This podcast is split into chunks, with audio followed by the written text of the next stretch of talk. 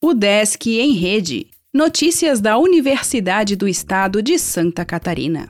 Olá, meu nome é Glênio Madruga e esta é a edição 497 do Desk em Rede.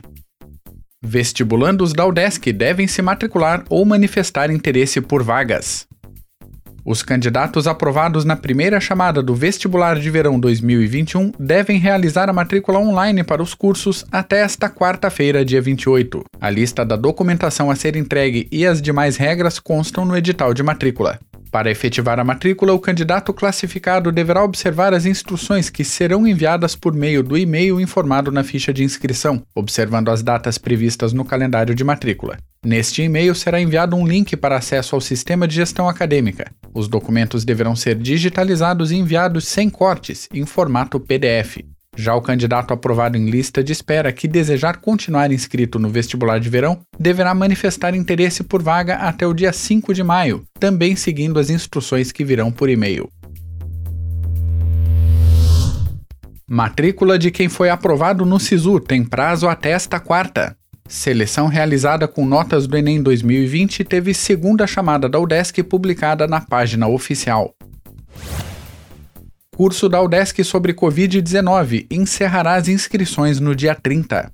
Formação online criada pela universidade promove níveis de conteúdos para docentes, técnicos e alunos.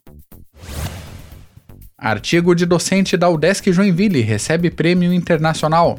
Utilização de nanotecnologia para doenças negligenciadas no país é tema do estudo de Mirena Inácio. Editais de iniciação científica aceitam propostas até maio.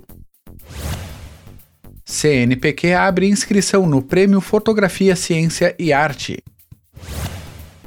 Docente de computação participa de evento internacional. O Desk tem acesso a publicações de matemática industrial. Laboratórios da UDESC e UFSC debaterão cenário nacional. Professora integra encontro sobre mulheres e migrações.